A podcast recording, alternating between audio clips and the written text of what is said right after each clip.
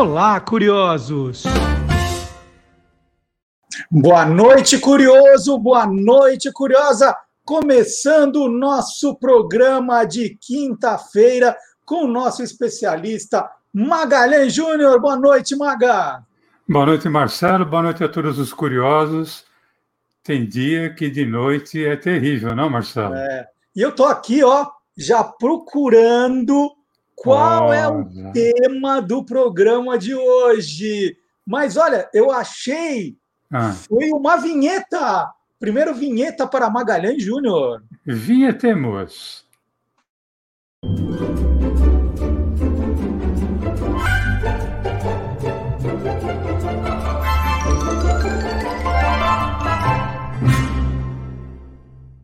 E olha só, Mas, Marcelo, você dizia.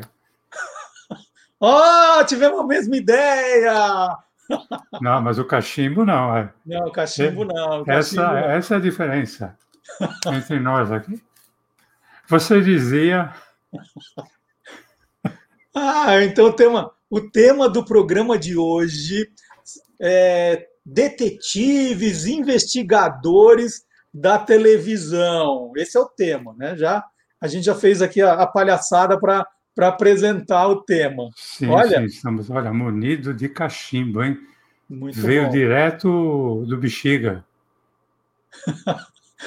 Ô, Maga, Oi, é, nessas, nessas suas pesquisas, né? Está pesquisando para encontrar, tem muita coisa da tua memória, mas tem muita pesquisa também que você faz para encontrar o, uma parte do que se fez, né? Não dá para falar de tudo, porque é muita coisa, mas claro. uma parte do que, se, que, que os brasileiros viram de séries, de detetives, de investigadores, é todo, é, é, assim, quando a gente falou na semana passada de médicos, tinha um doutor na frente. Sim. E na hora de procurar investigadores, como é que você, como que você farejou esses, essas séries, esses programas? Eu tive que farejar pela memória, porque os programas nem sempre eles tinham o título que indicasse que o, a série ou o programa tinha a ver com o detetive ou com o investigador, né?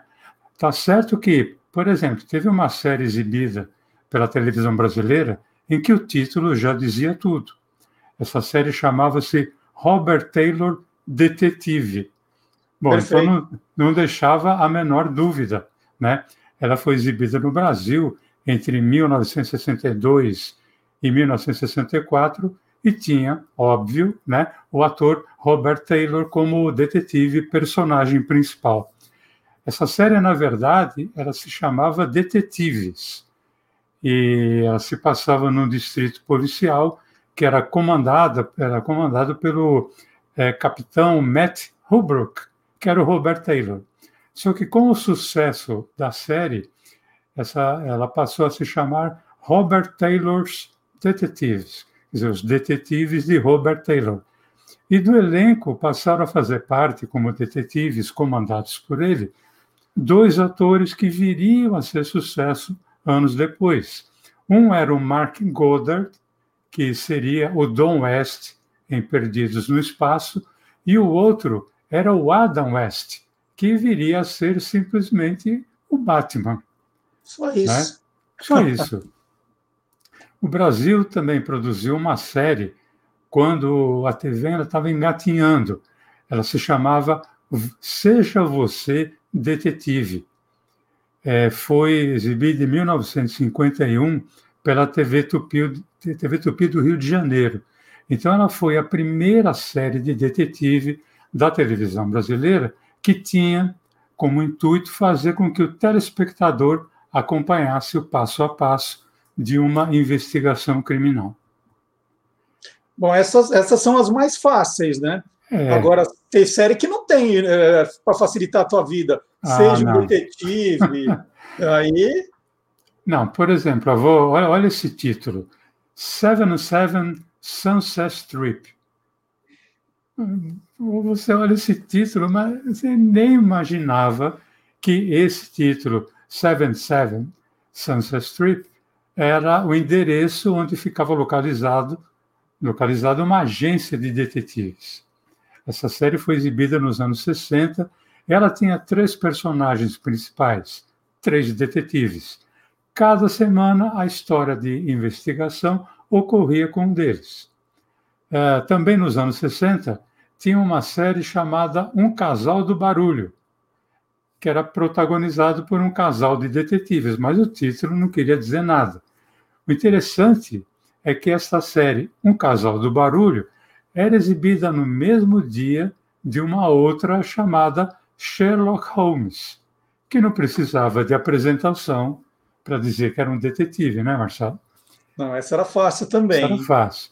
Essa em fácil. 1964, tinha uma série chamada The Tin Man, que não dava nenhuma dica de se tratar de uma história de detetive que trabalhava junto com a mulher e com o cachorro. Imagina que você ia adivinhar isso, é. né? só olhando mesmo ali na, na grade horária de alguma revista, como foi o que eu fiz. Ainda nos anos 60, uma outra série, o título não indicava nada. Cidade Nua. Podia ser qualquer coisa, mas essa cidade, é, é perdão, essa série, sim, passava-se num distrito policial americano e a série tinha duas características interessantes. A primeira era de ser quase totalmente filmada nas ruas de Nova York e muito pouco em estúdio. E a outra curiosidade é que a abertura e o encerramento. A abertura sempre contava com o narrador posicionando o telespectador a respeito da vida do personagem do episódio. E no final, era, que era também narrado, havia praticamente sempre o mesmo texto. Ele dizia que aquela era uma é, das, das entre milhões de histórias de uma cidade nua. Marga, é, você falou do Robert Taylor Detetive, uhum. e na minha memória eu lembro de algumas séries em que vem o nome do detetive, né? Isso, isso rolou muito nessas séries, né? Rolou, em geral era um nome só, né? Parece que os detetives não tinham muito nome e sobrenome. Por exemplo, Kojak. Isso. Nossa, essa você deve lembrar.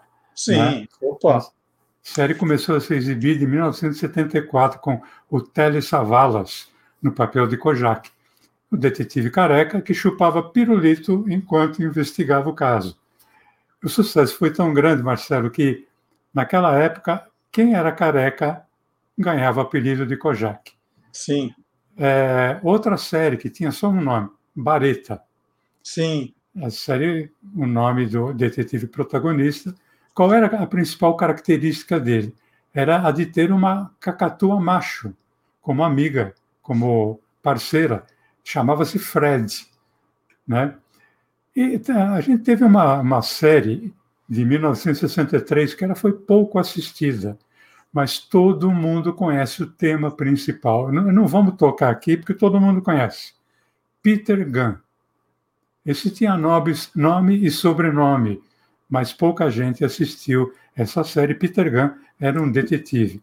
E, e só para não ficar na década de 60, vamos dar um pulo até 1982 e lembrar de um nome, Magnum. Lembra dessa série, Marcelo? Assisti muito Magnum. Nossa, segunda-feira. Na segunda-feira à noite, ali não, não tinha para ninguém. O esse, Magnum... esse PI, é esse, você vai falar o que é esse PI? Oi? É que aparece Magnum PI, né? P.I. É... é o Private Investigator. É, né? é Private Investigator. Era, era detetive, aquilo que nós chamamos aqui de detetive particular. Isso. Né?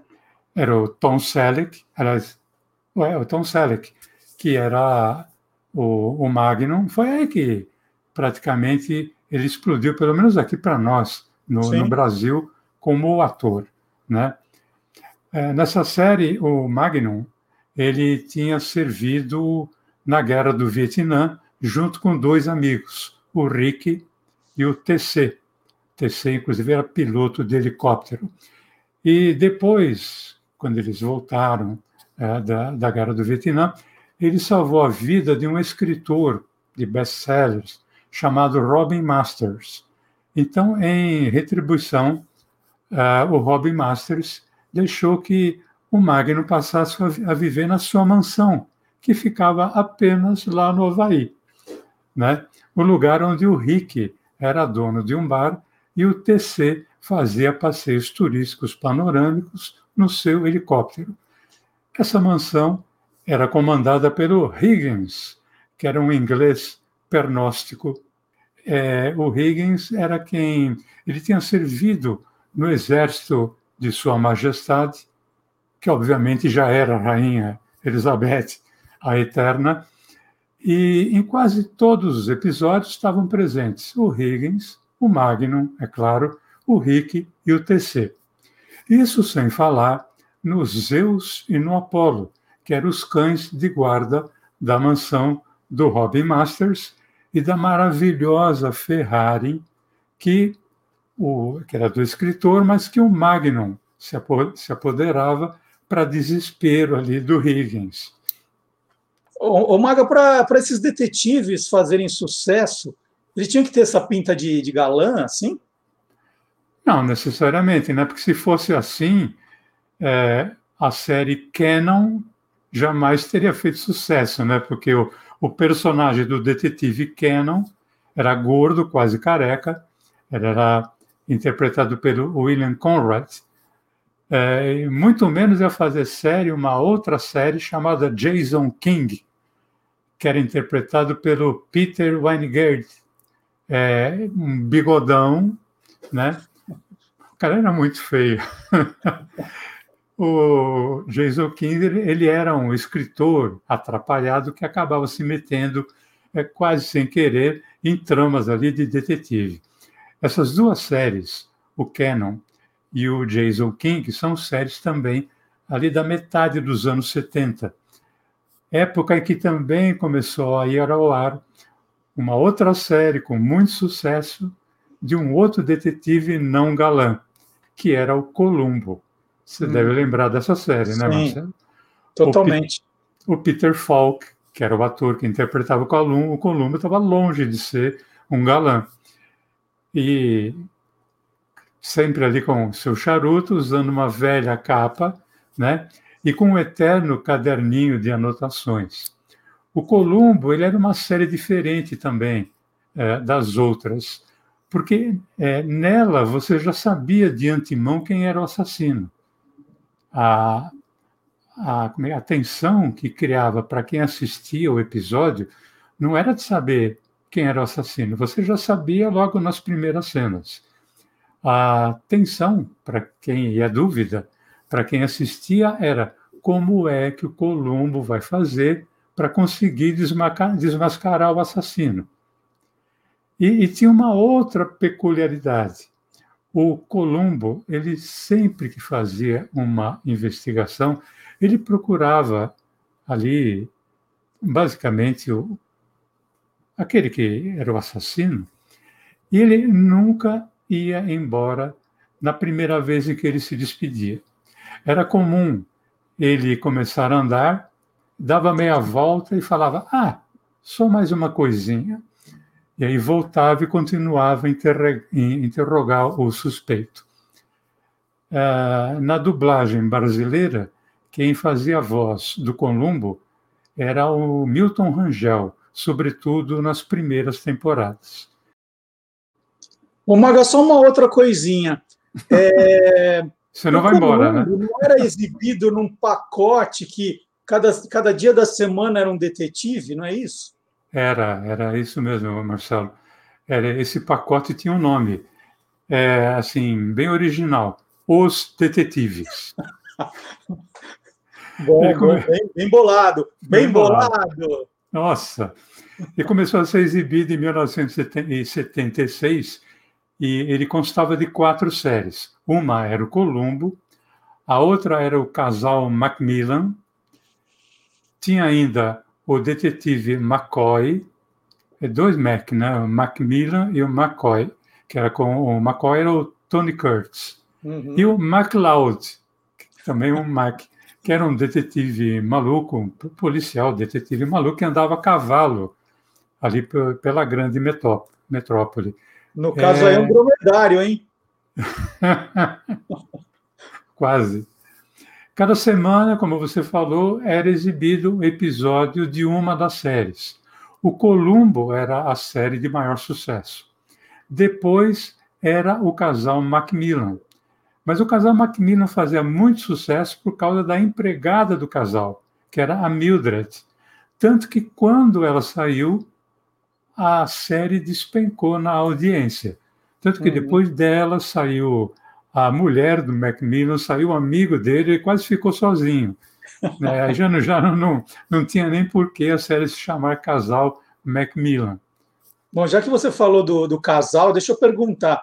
E, e detetivas, né? Protagonistas mulheres, detetivas, como diria Didi Mocó, nós tivemos? É, as detetivas tivemos, sim. Uma série das mais emblemáticas foi aquela exibida a partir de 1977, que depois até se tornou filme de longa-metragem. Normalmente é, era o inverso, né? Tinha o longa-metragem que se tornava série. Esse foi o contrário. As Panteras. As Panteras eram três moças que tinham acabado de sair da academia de polícia e elas foram convidadas para trabalhar numa agência de detetives que se chamava Thousand e era ela, essa agência era de propriedade de um magnata chamado Charles Townsend. É, e tem uma coisa, elas nunca viram o Charlie pessoalmente, elas não sabiam como é que ele era, elas só falavam com ele através do viva voz do telefone da agência. É, quem representava o Charlie ali no, no, no escritório era o Bosley, que era quem coordenava o trio. E o trio das Panteras, ele sofreu várias modificações na sua formação ali com o tempo, mas o trio que ficou mais marcante foi o primeiro deles, com os personagens a Kelly, a Sabrina e a Jill, sendo que a Jill era interpretada pela deusa loira e platinada na época, né, que era a Farrah Fawcett Majors. Né? Eu acho que não teve é, nenhum garoto da época que não teve pelo menos um pôster da Farrah Fawcett Majors colocado na parede no quarto. E é Majors porque ela era casada com o Lee Majors, que era o Cyborg, né? Exatamente, Cyborg e também de uma outra série que logo, logo nós vamos falar. Uma outra detetive era a senhora Jennifer Hart, que era casada com o milionário John Hart, com o qual ela formava o Casal 20. Essa série foi também de, de muito sucesso, começou a ser exibida em 1980 e ela tinha como assim protagonista também, vamos dizer assim, o Max, que era um mordomo. Quem era a voz no Max era o grande Orlando Drummond. Bem lembrado. Né? E também o cachorrinho Freeway, e o, o termo casal 20, nos anos 80, ficou tão famoso que qualquer dupla que se sobressaísse em qualquer setor acabava recebendo esse apelido. Por exemplo, o, o time do Fluminense, que foi campeão brasileiro em 1984, ele tinha uma dupla de ataque formada pelo Washington, que era o centroavante, e o Assis, que era o número 8, se não me engano. Então eles eram o casal 20 tricolor. Ó, Maga, carrinho que eu tenho aqui, ó. Olha só, Hart, a Ferrari, Hart e a Ferrari, Hart, nossa. Hart, da minha coleção aqui.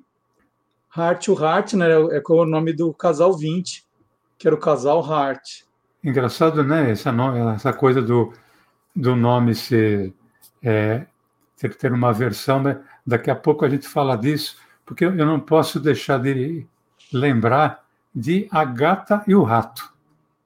Essa série Boa. também era formada por uma dupla de detetives. Eles eram meio atrapalhados, tal. Mas era né? sensacional essa série. É porque tinha muito humor, né? Era uma série protagonizada pela Sylvia Shepard e pelo Bruce Willis. E os dois, apesar de sócios, eles, eles viviam sempre as turras. Né? É, a voz, da, na, na, na, dublagem brasileira, a voz da Sibyl Shepard, o personagem dela era Mad, era feita pela Sumaras Luiz, E a voz do Bruce Willis, o personagem era o David Edson, era feito, era feito pelo Newton da Mata.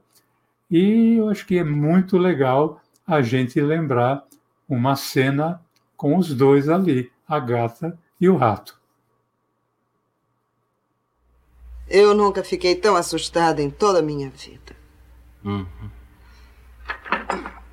O que, que, você está fazendo? Desamarrando você para que você me desamarre, a fim de que esta noite horrível acabe. Ah, para que você possa sair, eu possa ir para a cama, acordar de manhã e começar a viver uma vida normal. Ah, pronto. Ah.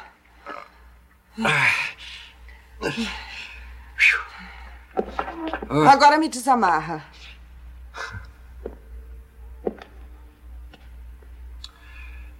Quer me desamarrar, por favor? Claro que eu queria você como sócia pelo seu nome e pelo seu dinheiro, não por você. Você pensa que eu vou querer uma loura bola murcha me seguindo por aí? É? Bola! É? Bola murcha? Você está me chamando de bola? Bola murcha? Você? Lutador de minha tigela! Do que, que você me chamou, hein? Lutador de meia tigela. Eu gostaria que você tivesse se visto brigando. Ninguém nunca lhe ensinou a dar soco de verdade? Homem de verdade não briga assim. Ele coloca a força do corpo nos golpes. Você, você dá socos, só com seu punho. Tá legal, para com isso. Agora você vai me ouvir. Não me interessa o que você pensa. Esses caras são assassinos, eles vão voltar e temos que sair daqui agora Eu não mesmo. vou a nenhum lugar com você. Você não vai a nenhum lugar mesmo enquanto eu não desamarrar você. E não vou fazer isso enquanto você não estiver calma e deste modo entender a situação. Agora me diz, você está calma? Eu estou calma. Não me parece muito calma. Eu estou calma e eu compreendo. É, mas o seu rosto não diz isso. Eu estou calma. Com essa carinha não está aparecendo, não, hein? Eu estou calma. Tá. Eu vou aceitar a sua palavra, viu?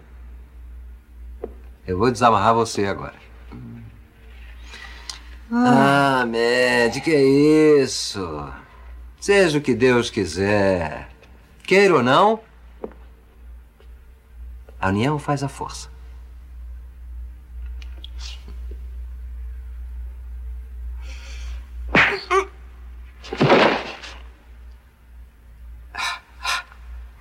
É assim que se dá um soco de verdade. É. Ô, Maga, só uma outra coisinha. É, você. Fala, Colombo. eu mostrei o Rato o Rato, né, que virou casal 20. Sim. É, a Gata e o Rato era Moonlightning. É, Panteras era Charlie, Charlie's, Charlie's Angels. Angels. É, era comum esses, esses, essa série de detetive mudarem de nome, porque tinha lá, o Kojak era Kojak, o Barreto era Barreto, mas quando não era o nome da pessoa, era, era uma invencionice total? É, a maioria das vezes, né? Bom, às vezes o, o, título ele não precisava de tradução, né? Por exemplo, São Francisco Urgente. Era série de 1976 com o Michael Douglas. Aí tudo bem. Agora, às vezes é, é, o título tinha uma pequena versão. Por exemplo, Arquivo Confidencial, com o James Garner, que fazia o papel do detetive Jim Rockford. Essa série tinha o, o, o nome, o título original ela era The Rockford Files, os arquivos de Rockford. Ela foi foi uma versão, né, arquivo confidencial, mas tudo bem. Essa série era exibida, inclusive, no, quase no mesmo horário do Canon e do São Francisco Urgente. É, outras vezes mantinha-se o nome original em inglês. Por exemplo, Miami Vice. Graças a Deus ninguém cismou de fazer uma versão, né? Mas teve casos é, que o nome não tinha nada a ver. Por exemplo, a série se chamava no original Starsky e Hutch. E aqui ela era exibida com o nome de Justiça em Dobro. Pô, alguém me explica onde é que está o, né, a ver. É, agora, não tem nada mais distante do título original do que a série The Fall Guy, que era exibida aqui no Brasil com o nome de Duro na Queda. Né? Essa série aí sim, protagonizada pelo Lee Majors, que já tinha sido é, protagonista na série O Homem de 6 milhões de dólares, o Cyborg. Uhum. Essa série contava o cotidiano de um dublê, por isso Fall Guy, que é como é chamado o dublê no cinema ali nos Estados Unidos. Ele era dublê de cinema e para aumentar um pouquinho a renda dele, ele costumava fazer uns bicos como detetive. Para isso ele contava com a ajuda do seu primo, o Howie, e uma espécie de secretária sexy, a Jodie. E o seu personagem chamava-se Colt Seavers. Ele estava sempre a bordo de uma picape maravilhosa que se tornou tão famosa quanto a série. Aliás, foi lançado no Brasil um, uma picape, um brinquedo por uma fábrica de, de brinquedos, que o, o nome da, da picape era Duro na Queda. É, os meus filhos ganharam num, no Natal, se não me engano, cada um ganhou um Duro na Queda. Essa série ia ao ar ali nos 1980, anos 80, e cada um ganhou o seu Duro na Queda. O Duro na Queda tinha duas aberturas. Uma com um tema musical, mostrando cenas do episódio, e uma outra abertura com o próprio Colt Seavers fazendo uma espécie de introdução do seu personagem e do, da história do episódio. E a voz do Lee Majors no Duro na Queda era dublada pelo André Filho. E eu separei justamente essa segunda abertura, onde o Colt Seavers é, fala dele e fala, dá uma dica de como vai ser o episódio. Vamos ver. Esta é a história de um dos maiores heróis invisíveis da América. Isto é, vocês já ouviram, mas nunca souberam quem era. Já o aplaudiram, choraram por ele, mulheres quiseram morrer por ele. Mas teve ele algum prestígio alguma vez? Não. Ele é o que chamamos dublê. E estou falando com tanto carinho sobre ele porque, porque sou eu mesmo, Cold Seavers. Todo mundo sabe que cinema não é um trabalho estável. E talvez até perguntem, como é que o cara consegue se manter? Bom, uma das maneiras é esperar ao lado do telefone dias e dias. Outra é fazendo um bico no sistema judiciário dos Estados Unidos da América, onde um homem é considerado inocente até prova em contrário. Infelizmente, juízes bem intencionados deixam muita gente desse tipo fora da cana sob o que chamamos fiança. E os caras dão no pé. É aí que eu entro. Às vezes eu descolo uma grana procurando esses caras e trazendo eles de volta para a cadeia. Pode ser um trabalho muito interessante. Lembro-me em especial de um. O sujeito usava os disfarces mais cretinos para continuar fugindo de mim. Quando por fim dei de cara com ele, foi uma desgraça. Só uma outra coisinha, Maga. Você falou da picape agora aqui do Colt Sievers e já tinha falado da Ferrari do, do Magnum, né, do Tom Selleck. Teve mais algum carro protagonista? Porque eu coleciono carrinho e eu queria saber se eu vou atrás. Tem mais algum?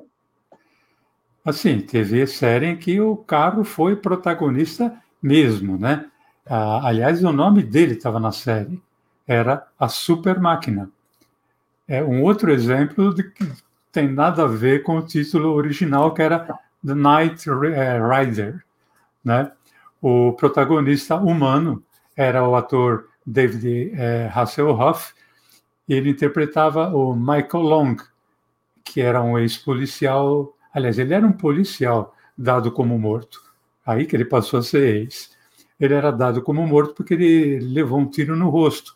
Só que ele acabou sendo salvo por uma fundação que combatia o crime. Essa fundação, além de salvá-lo, ela lhe deu um novo rosto e um novo nome, Michael Knight. E, além disso, essa fundação é, lhe deu também um carro com inteligência artificial, chamado KIT. É, KIT era uma sigla, é, Knight Industries 2000. E a função de ambos era passar a lutar contra o crime, né? Agora, os diálogos entre o Kit, que era um Pontiac trans, AM, preto, maravilhoso, e o Michael Knight, eram interessantes e, em geral, eles eram muito engraçados, principalmente porque a, a voz do Michael Knight era do Júlio Chaves e a voz do Kit, maravilhoso Isaac Bardavi. O Maga, só mais uma outra coisinha. É, você já falou. Bom, essa, essa, é, ele conversando, né, o Michael Knight com, o, com a Kitty é, é, é engraçado. A, o gato, a gata e o rato, eu acho. Eu, eu me divertia muito. Muito. Agora eu estou aqui esperando que você fale do meu detetive preferido. E eu sei que ele não foi o único detetive da televisão brasileira, né? Mas para mim ele, eu vou explicar daqui a pouco porque tem um significado todo especial e eu estou achando que você esqueceu dele. Não, não esqueci não. Uh, até porque uh, humor e uh, como é que é, séries de detetives começaram no Brasil desde que a TV estava engatinhando também, né? Já em 1953, na TV Tupi de São Paulo, ah, era veiculada a série As Aventuras de Sherlock Holmes. Era uma sátira, óbvio, né? A Sherlock Holmes. O texto era do Ubirajara Mendes.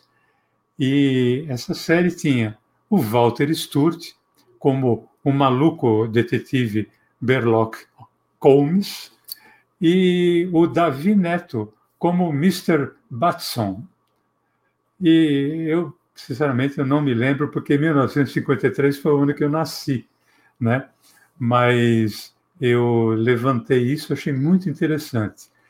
Agora, pulando algumas décadas, a gente vai chegar em 1982, quando um detetive faria tanto sucesso numa novela que ele passaria a ter uma série só sua, uma série para chamar de sua. Esse detetive tinha o nome de Mário Fofoca. Era um personagem interpretado pelo Luiz Gustavo. É, ele foi criado pelo Cassiano Gabus Mendes, que por sinal era cunhado do Luiz Gustavo, para a novela Elas por Elas.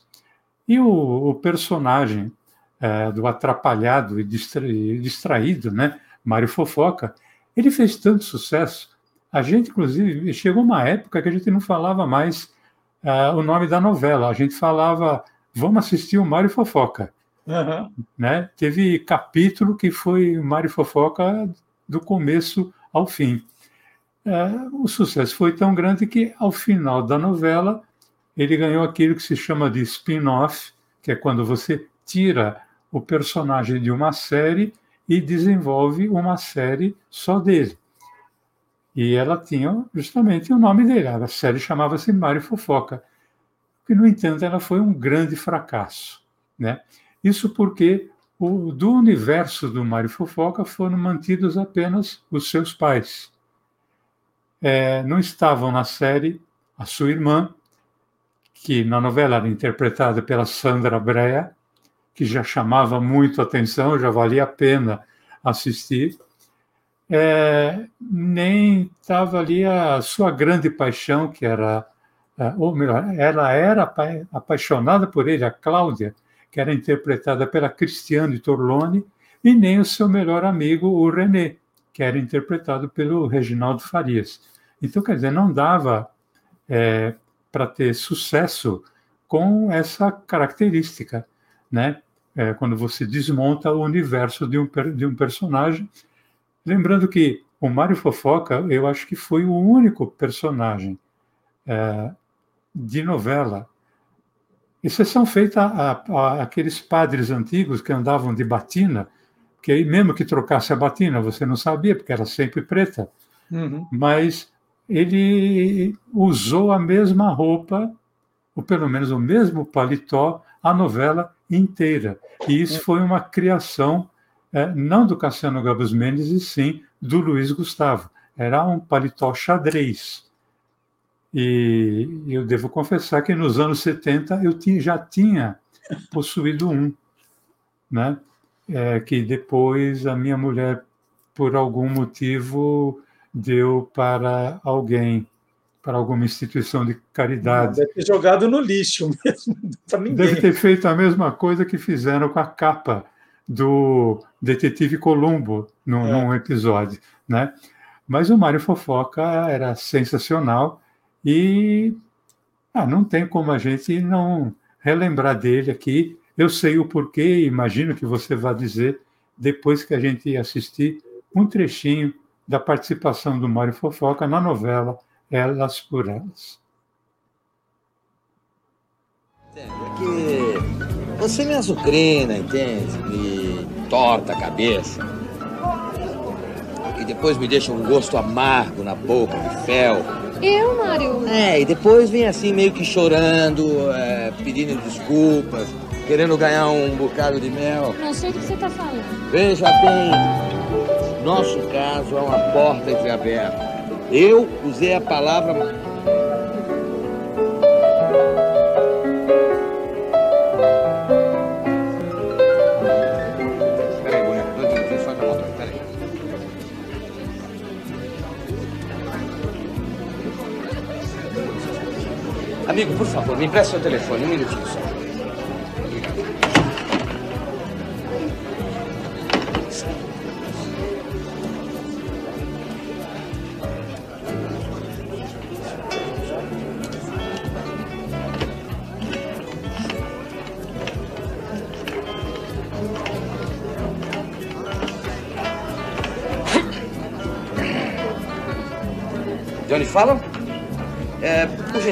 queria falar com o doutor Marco Antônio Prado. É, é, diga que é Mário investigador. Investigador. Detetive.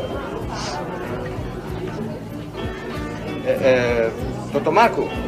É Mário investigador. Doutor Marco, já achei a pessoa, já localizei o cara e ele está sob controle. Não, não, não estou na rua, estou no bar. Aqui no bar, no. É, um minutinho. Como é o nome desse bar aqui? Biju. Biju. Bar Biju. Pois não, doutor Marco? Não, doutor Marco, o senhor fique tranquilo que qualquer movimento que ele faça, eu estou seguindo o cara. Mesmo que ele saia daqui, eu vou atrás. Pode ficar tranquilo e depois eu ligo para o senhor. Pois não, doutor? Pois não.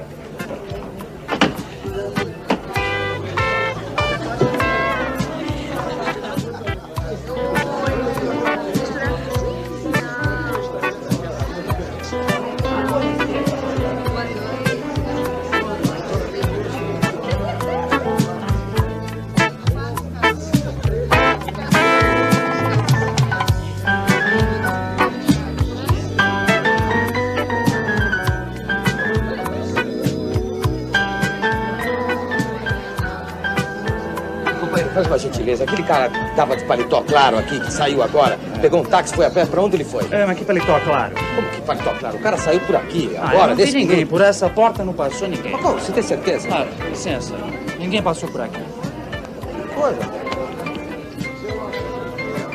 Amigo, me dá, uma, me, me, dá uma informação. Onde é que tá aquele sujeito de paletó branco que estava encostado aqui? Ele subiu. Subiu pra onde? No escritório. Mas que escritório? O escritório dele, é dono desse bar. O bar é dele. Que droga. Eu tô perseguindo o cara errado. Dorme, jacaré. Bom, agora vou ter que contar a minha parte dessa história, Maga. E eu sempre contei no rádio e as pessoas podiam duvidar que eu estava inventando a história. Agora tem as provas aqui.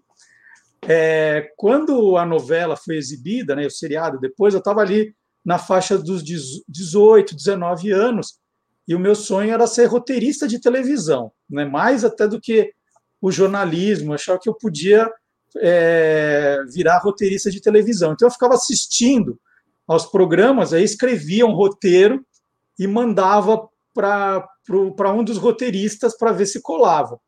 Graças a essa minha astúcia, eu virei roteirista, por exemplo, do Eli Barbosa no TV Tutti Frutti, que era exibido na TV Bandeirantes. Acho que foi o primeiro trabalho remunerado da minha vida.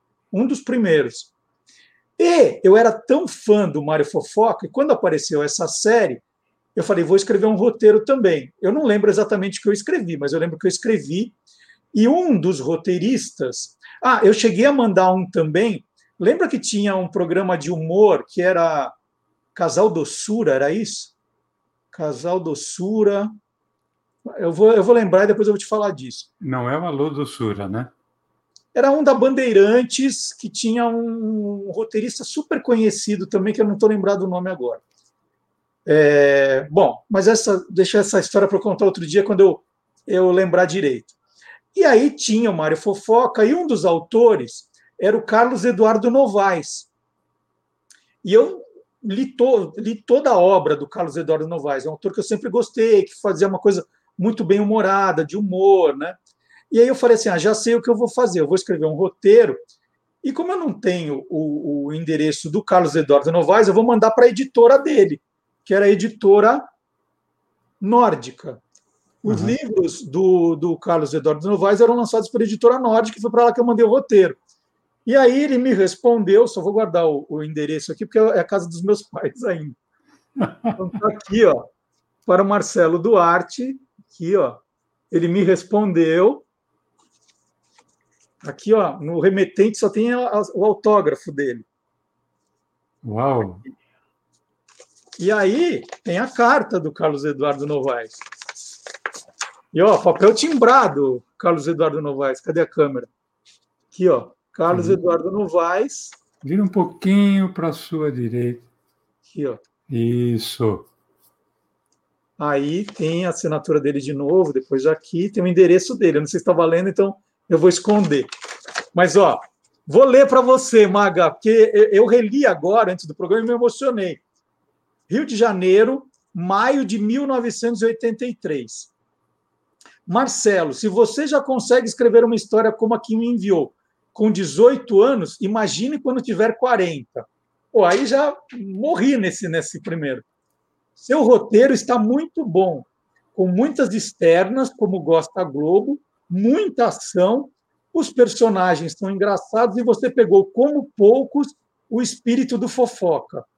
Vou tentar dar um tratamento de televisão a ele para colocá-lo no ar. Pode ficar tranquilo que não esquecerei de mandar botar seu nome nos créditos como autor. Se você me permite, entrarei nos créditos ao seu lado. Ó, morri. Depois que preparar o episódio, vou lhe enviar uma cópia para que você veja como é redigido um trabalho para a televisão. Que eu não sabia direito para aquele negócio de externa. Sim. Depois eu comprei o livro do Doc Comparato e aprendi. Quem sabe o próximo você já me manda pronto. Tenho que parar, Marcelo. Meus parabéns e continue firme, porque não tenho dúvidas que você será um grande autor. Morri três. Só que, Só que, depois de alguns dias que essa carta me foi enviada, a Globo acabou com a série. Aí você morreu quatro. Morri quatro. Não, e é engraçado, porque isso aqui podia ter mudado a minha vida, Maga. Sim. Não, mas olha, de, é. de certa forma, Marcelo, pode não ter mudado profissionalmente, né? Mas eu acho que foi isso que deu aí mais uh, sustento, né? Para você seguir em frente como jornalista, né? Como realmente você seguiu. Mas é, o, o primeiro roteiro que você envia é, nunca é um roteiro para né, formatado de acordo com aquilo que se concebe como roteiro para televisão ou para a rádio e tal. A gente que é acostumado muito a ler acaba quase que fazendo um conto com diálogos, né? Mas o que eu acho que o que já valeu aí e o que é muito legal é a, o, o, olhar clínico, né? Do cara que, que vê potencial num, num garoto de 18 anos. E que bom que isso chegou na mão de um cara que já era consagrado, porque é o cara que confia no próprio taco, né? Não vê aquele rapaz que está escrevendo como um futuro concorrente, porque se cai na mão de um que não tem muita segurança, tal, etc., tenha duas possibilidades: ou ir para a gaveta, ou por algum mistério dessa vida, é, o nome Marcelo Duarte desaparecer e, por acaso, entrar o nome daquele, daquele autor. É né? mas, mas é muito bacana isso que aconteceu com você, Marcelo. Muito bacana. Só mais uma coisinha, Maga. Eu estou olhando aqui, ó. Chegamos ao final do nosso programa, foi sensacional. É o chaveiro, então é hora de eu pegar. Cachimbo? Vai, encerra então com o seu cachimbo. Bem, Marcelo, isso é elementar, meu caro Marcelo. Chegamos ao final. É isso. Então não esqueça de deixar o seu like, o seu comentário. E no sábado tem o Olá Curiosos a partir das 10 da manhã. O Tô Lendo às terças-feiras. E o Maga estará de volta aqui na próxima quinta-feira. Maga, valeu. Olha, grande programa, hein? Valeu, Marcelo. Grande abraço, grande abraço a todos os curiosos. Só mais uma coisinha.